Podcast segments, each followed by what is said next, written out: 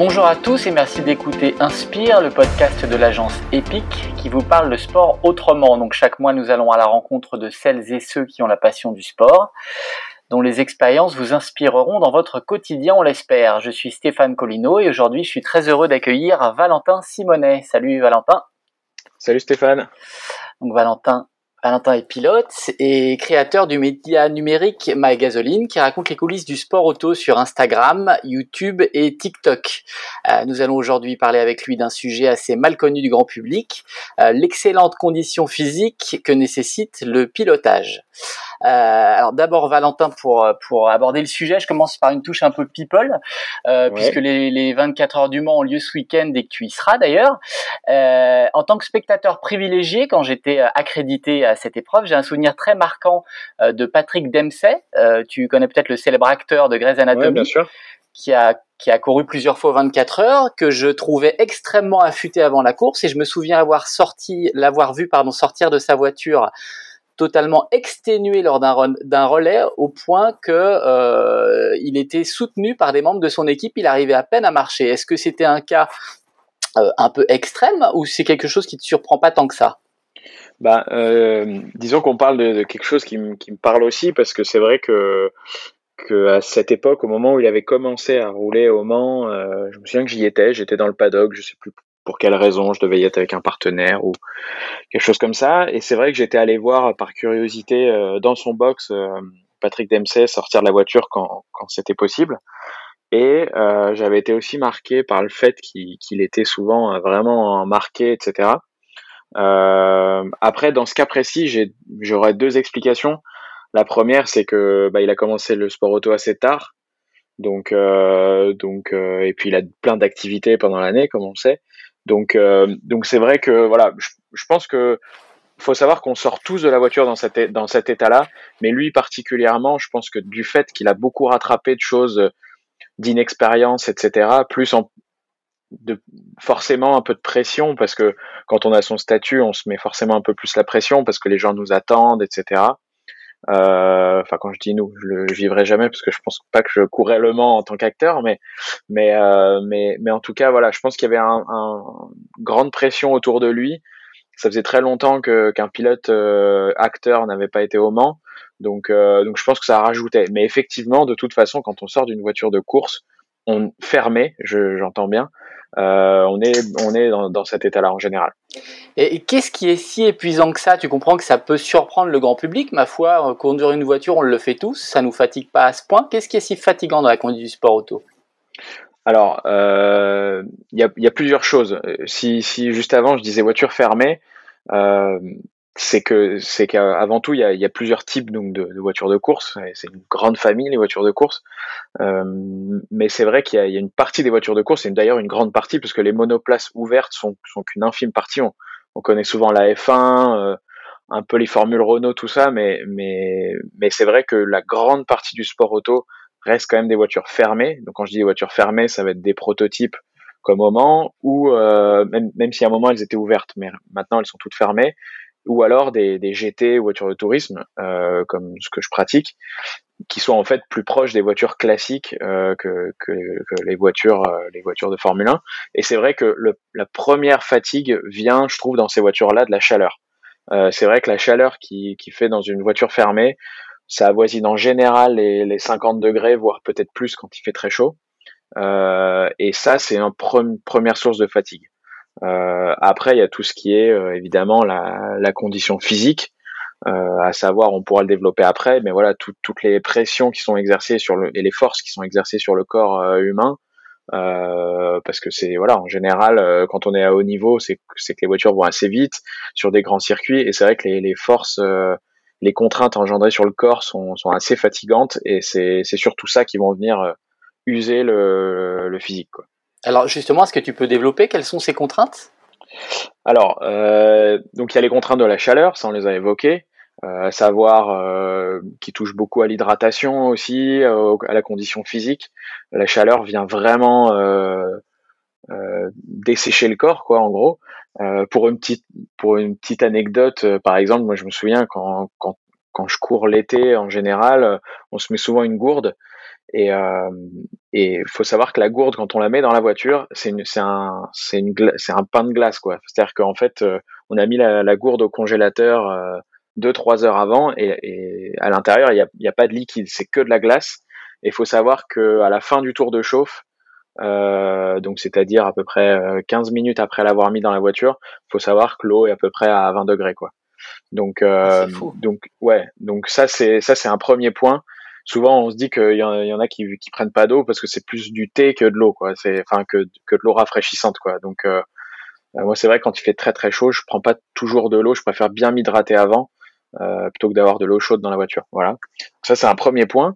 Ensuite il y a les il y a donc les forces qui sont exercées sur le corps à savoir bah, les décélérations les accélérations les virages, les virages qui vont vachement euh, toucher surtout la partie haute du corps, voire même les cervicales, le cou.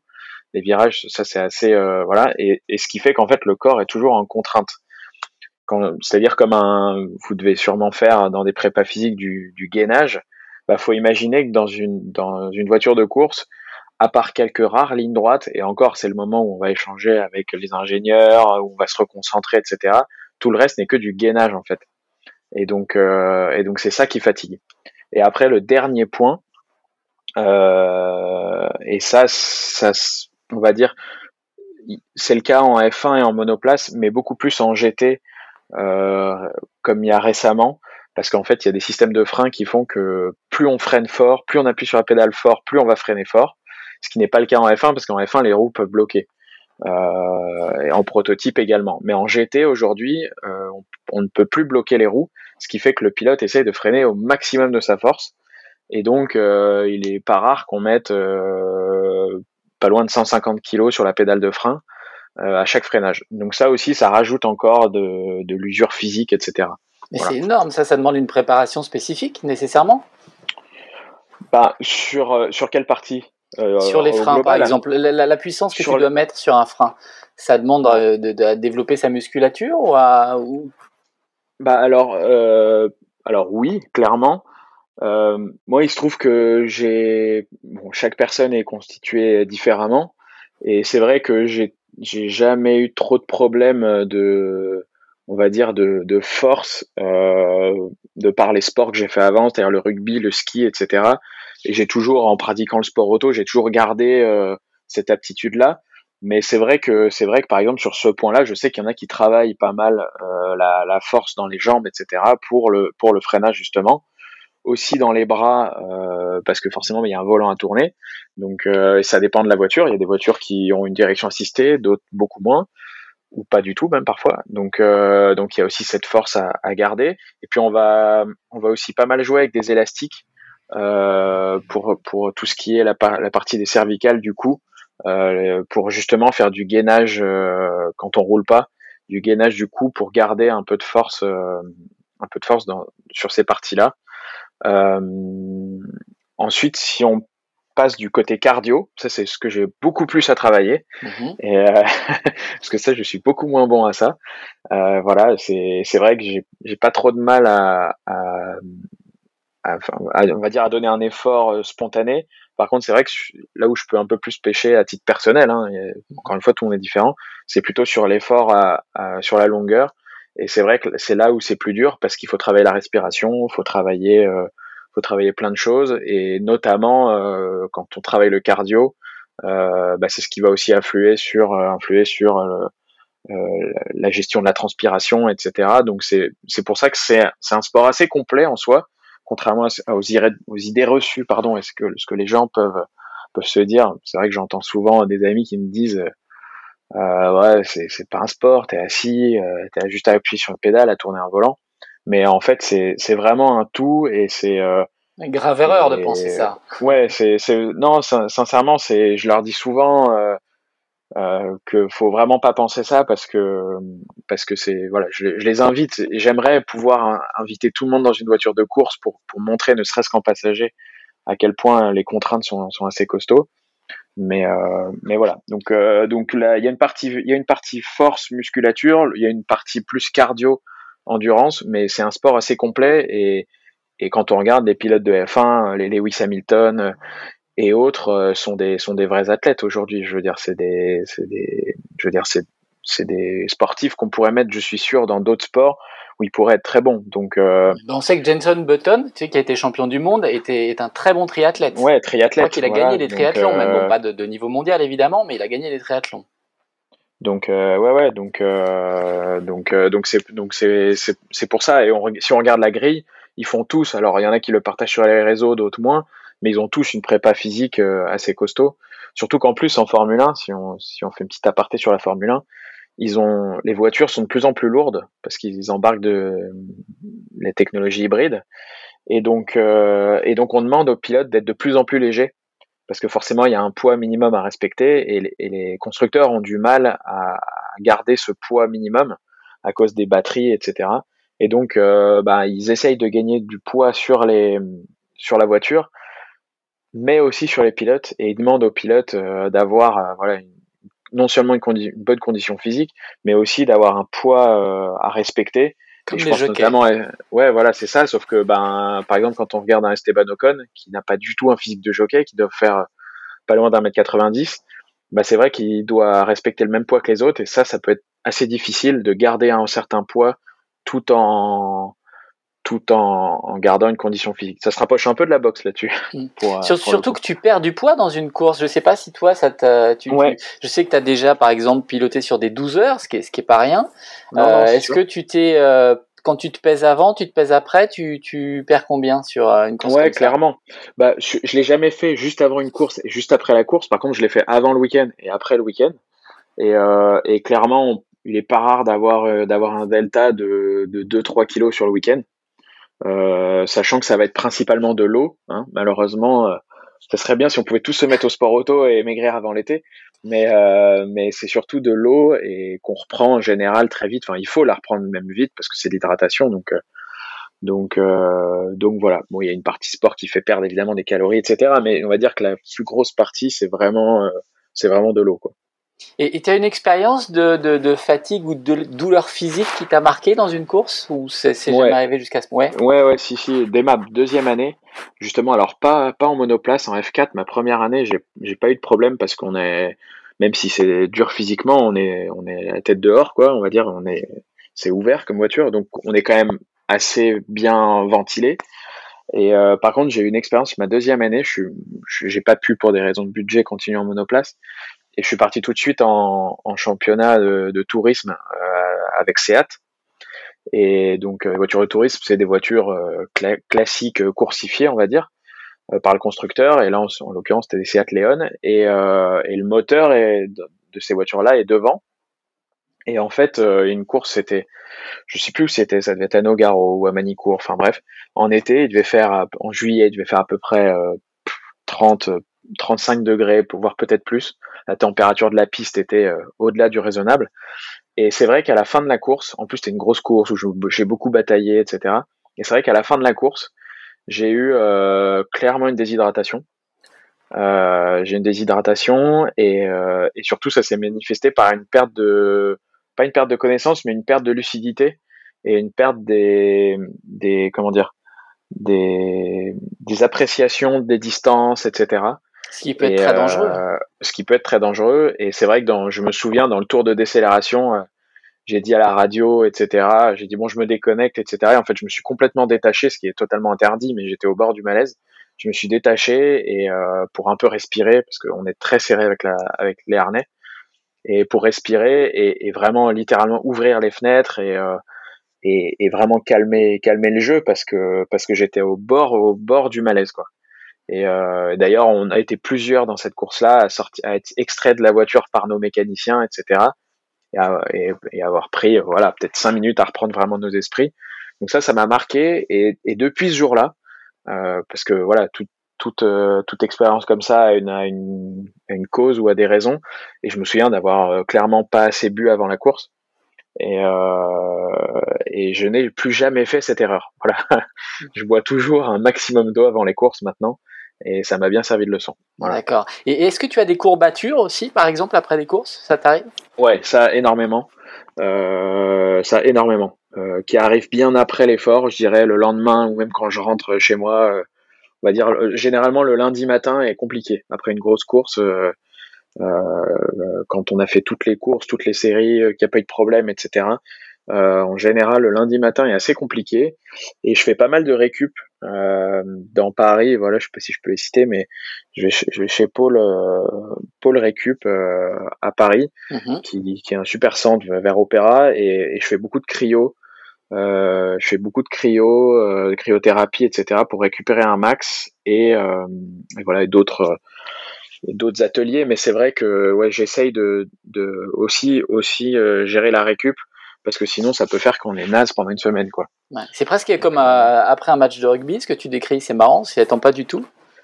Euh, ouais, bah j'ai, je compare souvent. Enfin, j'ai fait du rugby pendant 7 ans euh, et je compare. en fait, c'est assez marrant pour pour raconter. En gros, j'ai fait du, d'abord du, du, ski et du rugby en, même temps, et après j'ai arrêté petit à petit le, le, ski à haut niveau pour aller vers la course auto et après faire que de la course auto. Et c'est vrai que si je peux comparer le ski d'un point de vue trajectoire, euh, d'un point de vue visibilité, etc., c'est vrai que sur l'effort physique, je le compare parfois, en plus moi j'étais numéro 9, donc je courais partout, euh, je le compare parfois à une fin de course, je compare parfois une fin de match euh, en rugby, ce que les gens ont généralement du mal à, à imaginer, mais, mais en tout cas, j'ai souvent eu le même, la même sensation d'être allé au bout de l'effort, d'avoir rien lâché, etc. Quoi. Alors, je crois que tu es passé par l'Autosport Academy, où sont passés aussi d'ailleurs Pierre Gasly, Jean-Yves Verne, je crois que tu connais très bien d'ailleurs, euh, ou Esteban Ocon, t'en parlais tout à l'heure. Est-ce que c'est un, un, aspect qui est développé, la prépa physique à l'auto Vous êtes sensibilisé à ça, et peut-être aussi à l'hydratation, à la nutrition, enfin tout ça est évoqué ou pas? Ouais, c'est ça. Bah en fait, euh, quand on sort du kart, euh, moi en plus je courais pas à très haut niveau en kart, donc j'ai eu la chance d'avoir une bourse de la fédération, donc j'ai fait un peu le, le grand saut vers le, vers le sport auto euh, professionnalisé, on va dire, ou en tout cas le haut niveau. Et c'est vrai que c'est vrai que bah, dès le début, euh, euh, c'est un centre de formation en fait. Hein. Avant ça s'appelait Autosport Academy, aujourd'hui c'est FFSA Academy, donc c'est le centre de formation de la Fédé. Euh, c'est un peu l'espèce de Marcoussis euh, ou, ou, ou comment dire ou Clairefontaine pour le foot, Clairefontaine voilà pour pour le foot si on veut imager euh, donc c'est au Mans et c'est vrai qu'il y a donc une partie avec des voitures de course et il y a toute une partie euh, prépa physique, etc. Il y a des cours de médias, enfin il y a, plein de choses. Et, euh, et c'est vrai que dès le début, avant même de monter dans les voitures, on a fait des stages justement de prépa physique avec des, des coachs, des nutritionnistes, etc. qui prenaient un peu la température sur ce qu'on faisait déjà à savoir pour mon cas euh, pas grand grand chose mais d'ailleurs les autres aussi hein. clairement quand on a 18 ans quand on arrive dans là-dedans euh, bon bah on est en on est en bonne forme tout va bien en général on fait du sport à côté etc et c'est vrai qu'ils ont essayé de, de, de nous donner un peu des voilà des, des, des astuces surtout avant les courses euh, voilà de nutrition de préparation etc euh, de pas forcément tout donner la dernière semaine plutôt se préparer avant. Enfin plein de petites choses comme ça ou à cet âge, on n'est pas forcément prêt à entendre et à intégrer tout ça, mais c'est vrai que de temps à autre, quelques voix comme ça qui résonnent de, de, de cette époque-là. Et, euh, et oui, oui, dès le début, on nous, on nous apprend à, à avoir cette condition. Et je pense encore plus aujourd'hui. Moi, c'était il y a il y a dix ans, enfin il y a une dizaine d'années. Euh, je pense qu'aujourd'hui, c'est encore plus poussé que qu'il y a dix ans, avec des coachs, voilà, des préparations mentales, etc. Euh, qu'on avait déjà, mais qui sont encore plus poussées aujourd'hui, quoi. Et j'en reviens un petit peu euh, au Mans, puisque c'est la, c'est l'actu du week-end. Euh, est-ce que les pilotes se soumettent à une préparation spécifique nécessairement? Je pense il y a quand même des pilotes, il y a une catégorie amateur, même s'ils sont des amateurs extrêmement éclairés, bien sûr. Mais est-ce que euh, ceux-là doivent faire particulièrement attention à pas se mettre en danger, notamment quand euh, la nuit est là, quand la fatigue arrive? Est-ce que ça se prépare beaucoup en amont, ça? Ouais, bah disons que aujourd'hui, il y a, on va dire qu'il y a plus vraiment d'amateurs. Enfin, au, 24, si on parle des 24 heures du Mans, il y a encore 10, euh, 20 ans, il y avait des, des, des gentleman drivers, même si j'aime pas ce mot, mais on va dire des amateurs euh, d'un certain âge qui, voilà, qui, qui, qui réussissaient à financer leur volant, etc., et qui se retrouvaient un peu là par hasard. C'était leur rêve, sûrement leur rêve de gosse, mais, mais ils se retrouvaient un peu là comme ça, euh, lancés dans le grand bain. Et c'est vrai qu'aujourd'hui, ça, on le voit de moins en moins. Euh, par le, niveau qui a augmenté, la technicité aussi des voitures. Avant, euh, une voiture de course, bon bah c'était une boîte, une 6 vitesses, euh, un, embrayage, un accélérateur, un frein. comme dans une voiture tous les jours. Donc tout le monde pouvait vraiment conduire les voitures de course. Je vais pas dire piloter, mais au moins conduire. alors qu'aujourd'hui, vraiment, il faut une, technique pour appréhender ces voitures. Euh, et, les, amateurs qui viennent là-dedans n'en sont plus vraiment, n'en sont plus vraiment en fait. Euh, ils prennent des, des coachs sportifs à l'année. Ils, ils, ont des, maintenant il y a des centres de formation privés, on va dire, euh, qui, qui, existent et euh, ils sont inscrits à l'année. Ils se font des stages de prépa physique, etc. Donc euh, très très rares sont les amateurs qui qui ne sont pas préparés. Donc en fait, moi je les appelle plutôt des, des amateurs professionnels, quoi. Un peu. C'est un peu le. Ça veut dire qu'un Dempsey, par exemple, consacre beaucoup de temps et d'énergie à tout ça, quoi. Ouais, bah aujourd'hui lui il court plus, mais euh, mais il a il a son équipe et, et il consacre euh, beaucoup de temps à ça. Et d'ailleurs on le voit, euh, Patrick Dempsey donc court plus, mais il y a euh, Michael Fassbender mhm. qui arrive un peu, bah, d'ailleurs dans son équipe et un peu dans le même état d'esprit. et on voit qu'il a eu au début beaucoup beaucoup de mal à appréhender la voiture, à tenir longtemps sur les courses, à pas faire d'erreurs. Et ça fait bientôt trois ans euh, qu'il court tous les mois, je vais perdre toutes les semaines, mais tous les mois pour s'entraîner. En plus accompagné par Porsche, donc avec un programme très poussé. Et il commence à peine, là on va voir cette année, il fait ses premiers 24 heures du Mans, ses premières 24 heures du Mans, pardon. Et il commence à peine à, à suivre le rythme des autres, quoi.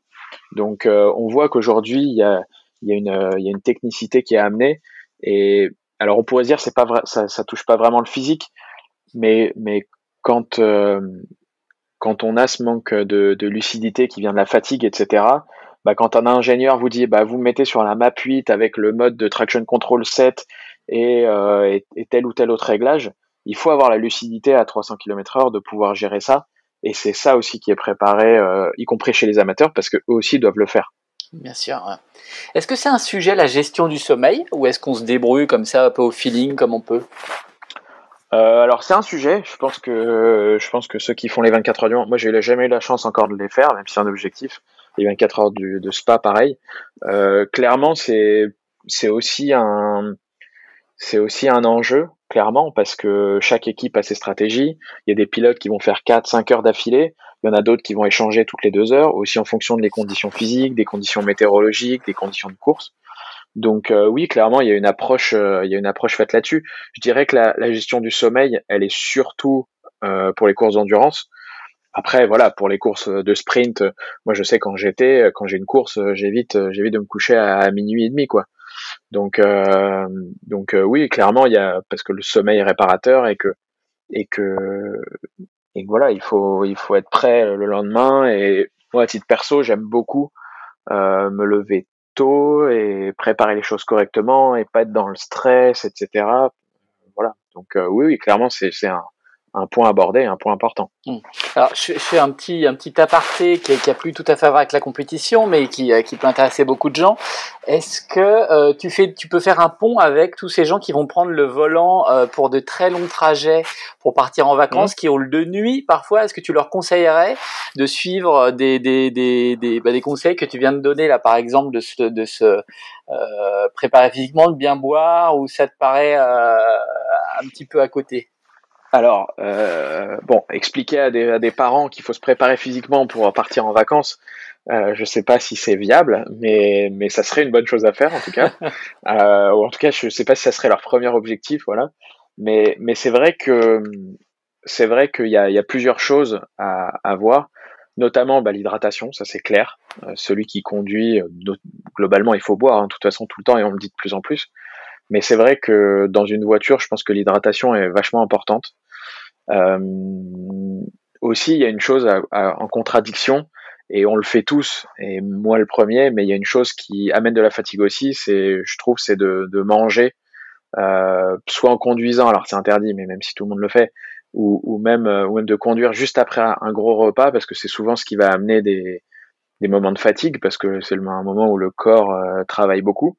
Donc, euh, disons, je dirais pas forcément la préparation physique, mais disons la nutrition et l'appréhension de la, fatigue est un point important. C'est vrai que maintenant j'essaye de plus gérer mes trajets en fonction de mon état de fatigue, alors qu'avant je partais, euh, voilà, couteau entre les dents, euh, le GPS allumé et je partais, on voyait ce qui se passait. C'est vrai qu'aujourd'hui, j'essaie de plus réfléchir à ça et plus planifier mon trajet euh, par rapport par rapport à cet état de fatigue, parce que c'est c'est quand on va avoir des, des moments de manque de lucidité, des moments de, de, de voilà d'absence que l'accident peut arriver et c'est ce qu'il faut éviter quoi. Et la fameuse pause toutes les deux heures, tu valides?